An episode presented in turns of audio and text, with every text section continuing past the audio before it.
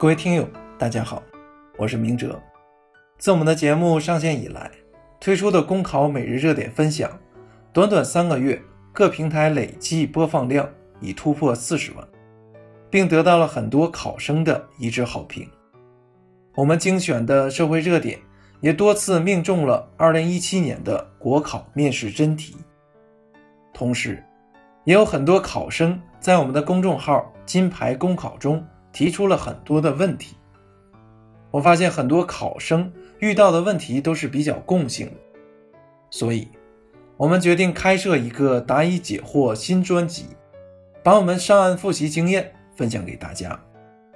如果你不想在公考路上再走弯路，想知道我两次成功上岸的秘诀，那就请来关注我们的答疑解惑新专辑。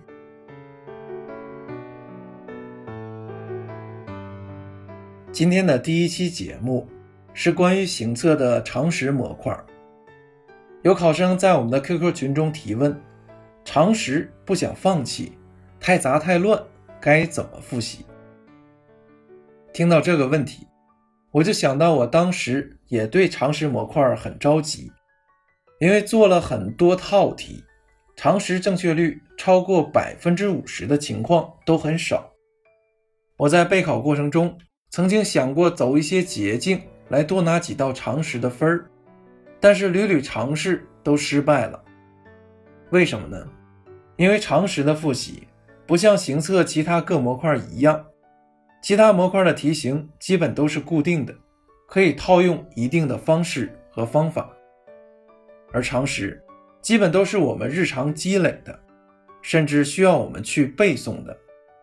如果你坚持每天都积累几道常识题，运气好的话，可能会在考试中遇到一两道；而运气不好，可能一道都没有遇到。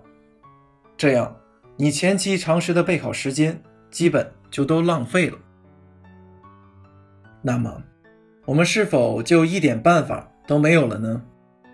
倒也不是。行测一道选择题有四个选项。如果我们就是随便蒙的话，按照概率学计算，正确率是百分之二十五。但是我们毕竟上了很多年学，对政治、历史、经济都会多少有所涉猎。举个例子，如果一道题问我们《本草纲目》是谁写的，大家都知道是李时珍。假如我们不知道，而答案中又有一个班超。我们知道它是出使西域的，那我们是不是可以排除一个选项了呢？这样的概率就提高到了百分之三十三。甚至平时做题的时候，我们也要养成这样的思维和习惯，哪怕每套题的蒙的概率都很高，这也是一种答题的能力。平时蒙的概率高，考场上的正确率也会高一些。总结一下。就是要根据我们已有的知识结构，去挖掘一些我们会忽略，但是却知道的信息，来提高我们的答题正确率。再有就是，同样是考公务员，每个考生用的时间是不一样的。通常情况，在这部分花费时间太多，一定是得不偿失的。如果是白天要工作，晚上的时间又很少的同学，不建议把备考时间。放到常识模块，但是，如果是时间比较多、全天复习的朋友，我们总有学习疲劳的时候，我们可以在疲劳的时间看看《中国诗词大会》、朗读者，或者是读读好诗好文，其实这也是一种调剂，也是一种休息。古诗词今年这么火，公考中有些年份有，有些年份没有。不排除今年出两道的可能，大家听清楚，我说的是可能。我们不是考官，只能是猜测，所以偶尔读一些“宝剑锋从磨砺出，梅花香自苦寒来”的文章，也是生活的有效调剂。但是，对于我来说，常识模块我是放弃备考复习的，也不建议把范围太广、拿分风险太大的这个模块。作为备考重点来进行复习。如果你把这个复习时间放在好拿分的逻辑推理、数学和资料分析模块。只要你肯努力，这几个模块达到百分之八十五以上的正确率都是特别容易的。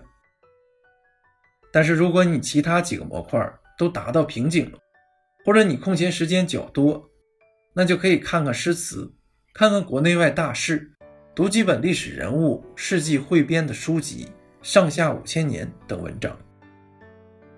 最后，想告诉大家，常识的备考是有一定难度的，但是对于其他考生也是如此。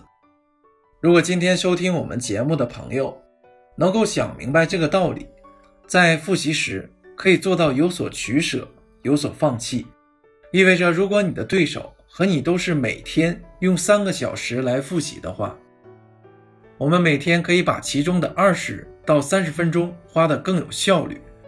一个月就是十五个小时，半年呢就是九十个小时。从长期看，你的备考一定是更高效的。哪怕是微弱的时间优势，多数上岸的考生竞争组合中，以微弱胜出的情况是最多的。所以，一定要多多关注我们的节目，这样你一定会有所收获。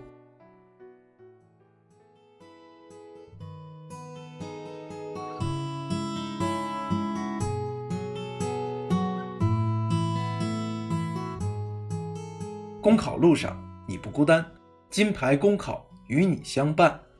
感谢您的收听和关注，在答疑解惑新专辑中，我们将定期解答考生遇到的备考难题。